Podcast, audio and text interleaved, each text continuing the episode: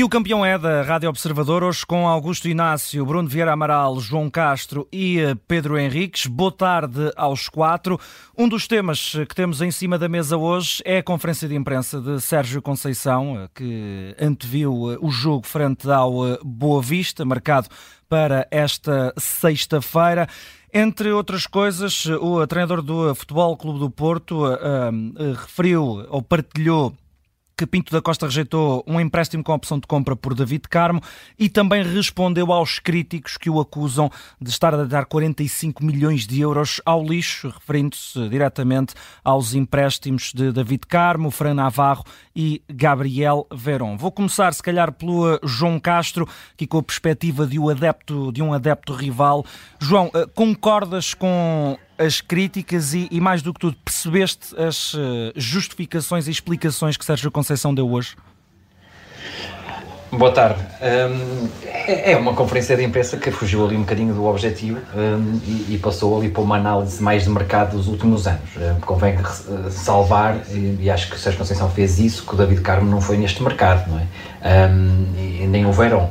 Uh, mas realmente foram jogadores que não vingaram, e assim como o Fernando Navarro um, também não vingou. Agora, eu acho, eu, eu retirei, para ser sincero, além das explicações, e, e, e, só por si dar explicações pode, pode ser mau um, quando se entra nestes campos, porque há, há uma coisa clara passou aqui um bocado a batata quente para a direção, quando fala que o Porto nos últimos anos tem um saldo positivo de 600 milhões entre vendas e compras, Hum, é verdade é que. Com, com os prémios, com os prémios da Champions também.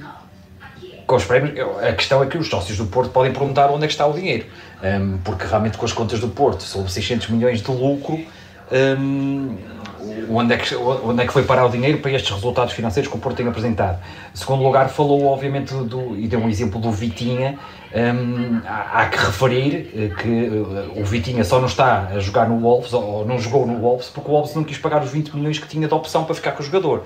Ou seja, foi um empréstimo que foi para o Porto também conseguir essa venda, que depois não se realizou, e aqui culpa do Wolves, obviamente, perdeu ali um grande jogador, mas é verdade é que aquele ano do Porto com Fábio Vieira e Vitinha podia não ter acontecido se o Wolves tivesse eh, acionado a cláusula e tivesse ficado com o Vitinha.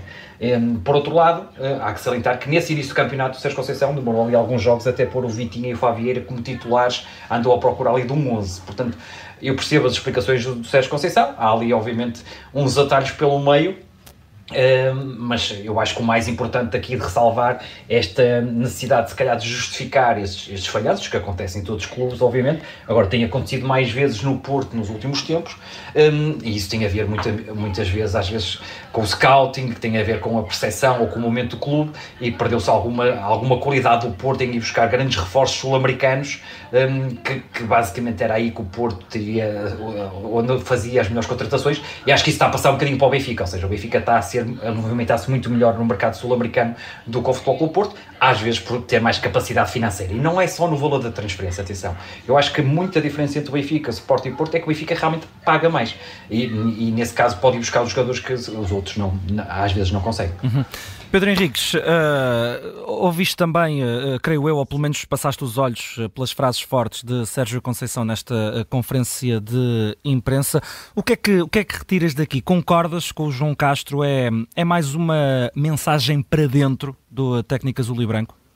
Olha, há aqui várias formas de, de, abordar e de olhar para isto. E também da mesma maneira que houve críticas que foram feitas no sentido de alguma perda financeira do Porto, no sentido de jogadores uh, do David Carmo de 20 milhões, do Verão 10,3 e o Fran Navarro 7, que de repente não renderam desportivamente e, e, e, vão sair da órbita do Porto, no sentido da sua rentabilização desportiva, eu acho que aquilo que deve ser preocupante, e há muitas formas de abordar isto, claro que podemos olhar para aquilo que é eh, tudo aquilo que o Sérgio Conceição conseguiu, títulos esportivos e o dinheiro, quando também entra aqui nas contas do Sérgio Conceição, obviamente, o dinheiro que o Porto ganha quando ganha, quando ganha, quando tem uma vitória na Champions League, quando passa aos oitavos final, aos quartos e sete, daí dar os 900 milhões contra os 250, mas há um facto é que o Porto, nestes últimos dois anos, investiu 81 milhões, Uh, David Carmo, Veron, Ivan Reim, Gruitch, Nico Gonzalez, Alain Varela, o Navarro, o Vendel e o André Franco.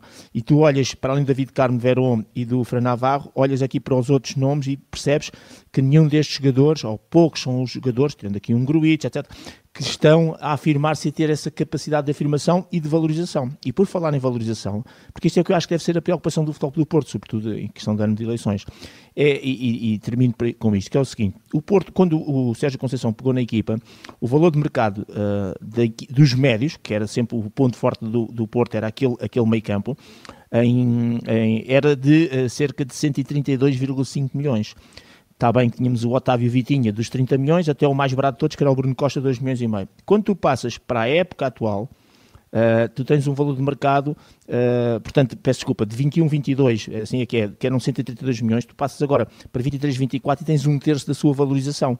O caso do Gruitch, o Ostaque, André Franco, Alain Varela, o Nico Gonçalves, Baró e Ivan James. Ou seja, no espaço de duas épocas, de 21, 22 para 23, 24, o Futebol do Porto reduz em termos de qualidade, porque é só comparar os nomes, mas também financeira, aquilo que é os seus métodos. Se olharmos para as defesas, ainda agora não vamos aqui falar de nomes, só não saímos aqui, de 18, 19, uh, quando uh, a defesa do Futebol do Porto valia valia 122 milhões, em 23, 24 a defesa do Porto vale 51 milhões. E esta é que é a problemática que eu acho que deve preocupar, que é, é um facto que há muito dinheiro ganho e aí sim podemos perguntar onde é que estão esses 600 milhões de lucros, porque isso corresponderia a investir em outros jogadores que hoje ao nível do setor defensivo, ao nível do setor médio, valeriam tanto ou mais, não é? porque entretanto os jogadores eh, e então as defesas que se tornaram muito mais caros que antigamente, só se pagava estes valores por, por avançados, um, e tu vês um plantel mais pobre sob o ponto de vista uh, da qualidade dos jogadores e mais pobre sobre aquilo que é o valor de mercado que o próprio, tendo aqui conferência ao Transfermarkt. Eu acho que isso é que é preocupante.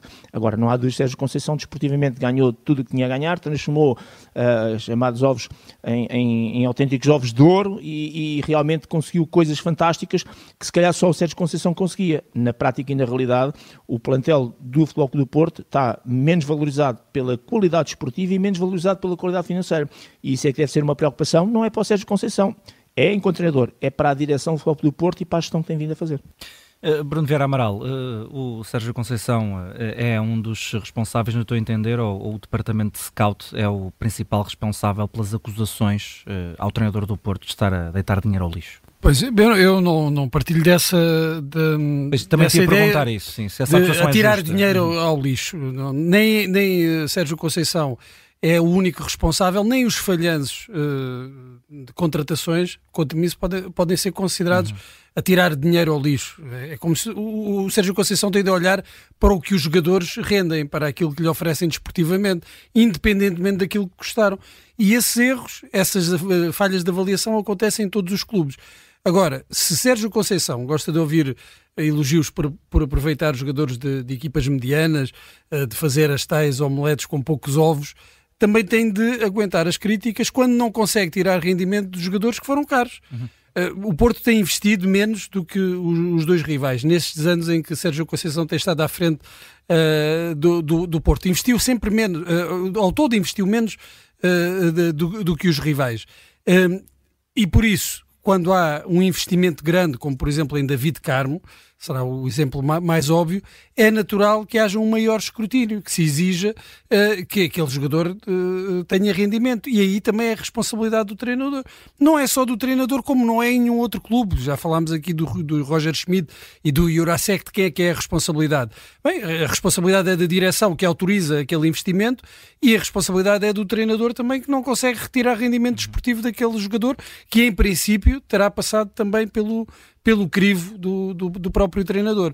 Agora, este discurso uh, recorrente de Sérgio Conceição, a dizer que uh, quase que as coisas que, boas que acontecem são de responsabilidade dele uh, e, e, as más são da responsabilidade dos outros, seja da, da, direção, do scouting, quanto a mim já, já, já não cola, já, já chega. Apesar de todos os méritos que Sérgio Conceição uh, tem, uh, desportivos, do, do, dos, dos, troféus, dos títulos que conquistou, dos bons resultados que tem tido na Europa. E o saldo globalmente até pode ser positivo, mas não apaga os maus investimentos que podem ser questionados, talvez não nesses termos de tirar dinheiro ao lixo, mas devem ser questionados. Porque é que estes jogadores não, não renderam? Foram investimentos uhum. fortes, vieram com a, com a autorização do, do, do treinador.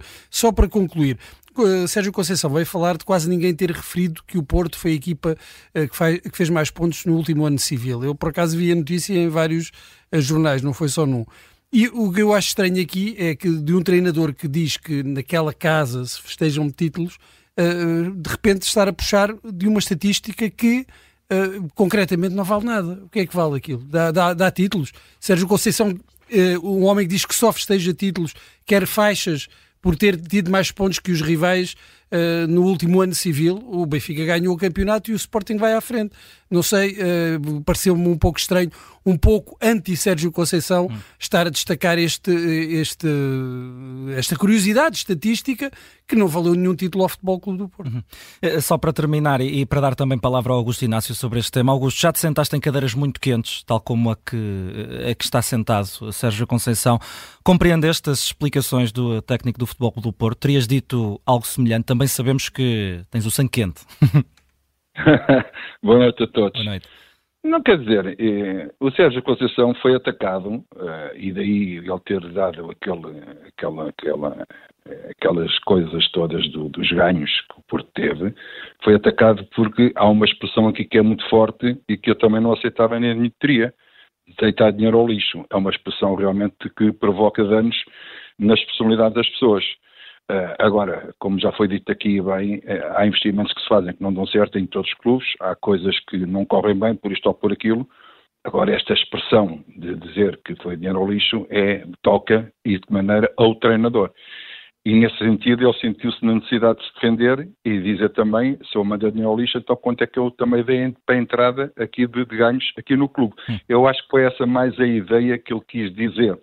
Uh, enfim, mas uh, estas coisas do, do, dos jogadores baterem certo ou não baterem certo, todos os clubes, e não é o Porto em particular, isso, claro. uhum. que, que tem, é, que tem, é que tem isso, e, e às vezes um, eu tenho aqui uma dúvida que eu não sei se estou certo, se estou errado, mas tenho aqui uma dúvida que ainda, ainda, ainda está para desfazer. É, é verdade que o David Carmo custou 20 milhões de euros, mas também é verdade, acho eu, que o Porto ainda não pagou 20 milhões ao Sporting Braga, não pagou nada.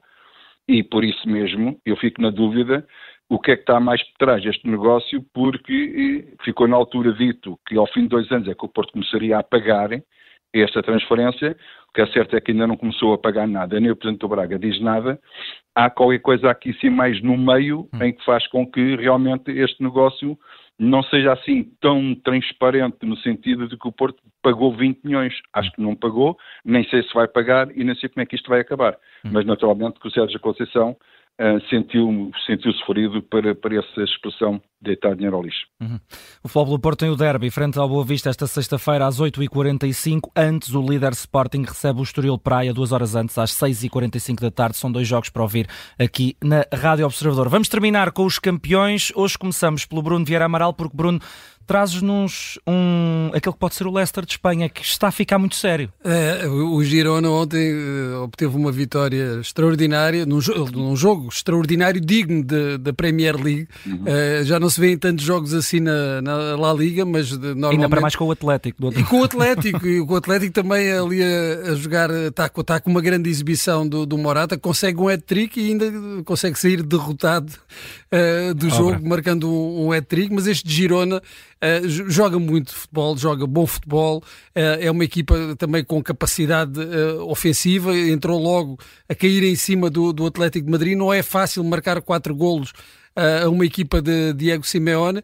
Não sei se vai chegar ao fim em primeiro lugar, uh, olhando para o exemplo do, do, Leicester, estava mais ou menos na mesma uhum. situação na viragem uh, do, do ano, na, antes de, no final da primeira volta, quando foi campeão em 2016. Uh, eh, não sei se o conto de fadas se repetirá, mas para já os indícios para o Girona são bons. É o meu campeão de hoje com uma nota uhum. 19. Muita cor do Girona e não é só no cabelo de Ian Couto, ex-Sporting Braga. João Castro, o teu campeão. Olha, eu hoje vou ter um campeão assim mais, eh, um bocadinho mais diferente. É o campeão vai para a final de, mundial de dardos, de setas, uma final fantástica entre o Luke Humphries, de 28 anos, era o favorito, e uma jovem sensação, Luke Littler, de apenas 16 anos, que parecia que tinha 30 anos, mas tinha, mas tinha 16 anos, venceu por 7-4, um, passa a ser número 1 mundial o Humphries, e, e, e, o jovem Littler foi convidado até já para jogar na, na Premier League de darts, onde jogam os quatro primeiros do mundo e depois quatro convidados. Deixa-me só dizer, e para, para acabar acabar, que o nosso português José Souza fez uma época um bocadinho abaixo expectável e foi eliminado nesta segunda ronda do Campeonato do Mundo, mas é uma modalidade, por exemplo, tenho um amigo que é o Pedro Varela que acompanha isto e, e já vi muitos portugueses a acompanharem aqui o Mundial de Setas, fica aqui a recomendação. É, é bem, é, é, bem emocionante e, e, é um bom desporto. Pedro Henriques. Se calhar o observador vai começar a fazer relato da seta. Estava curioso em ver como é que tu fazias isso. Ora bem, uh, o meu campeão Jorge Jesus uh, acaba por ser eleito na Liga Profissional Saudita o treinador do mês. Realmente, a AVA é, é a Liga Saudita. O que querem dizer? São 20 vitórias consecutivas e no mês de dezembro teve 7, 5 das quais uh, no, no, campeonato e uma delas até foi sobre o Al Nassr do, do, do Cristiano Ronaldo. Portanto, para o Jorge Jesus, realmente uma nota 17, porque é sempre bom continuarmos a ver os portugueses fora. Eu eu sou, enfim, sou daquelas pessoas que puxo muito estas situações, que é o, o português no mundo, e, e é sempre bom, uh, através do desporto e do futebol em particular, hum. uh, ver mais um sucesso e um título, neste caso, um título não, um sucesso do Jorge Jesus com, com esta questão do, do treinador do mês. Augusto Inácio, campeão, rapidinho. Pronto, o Bruno Guilherme Amaral já se antecipou. Para Acabamos mim também é o Girona. com o Girona, pronto. Oh, e acabamos com o Girona. Deixa-me dizer que o Girona, depois de seis vitórias seguidas, perdeu com o Real Madrid em casa 3 a 0. Depois, nos outros 13 jogos seguintes, teve 11 vitórias e 2 empates. Nesta altura, comanda o campeonato juntamente com o Real Madrid e dizer que é a equipa que marca mais gols. Tem 46 gols marcados. Por isso, grande Girona. Vamos ver se acaba assim, mas para já, grande destaque, 17 para o Girona. E está feito. E o campeão é de hoje com Augusto Inácio, Bruno Vieira Amaral, João Castro e Pedro Henriques. Até amanhã.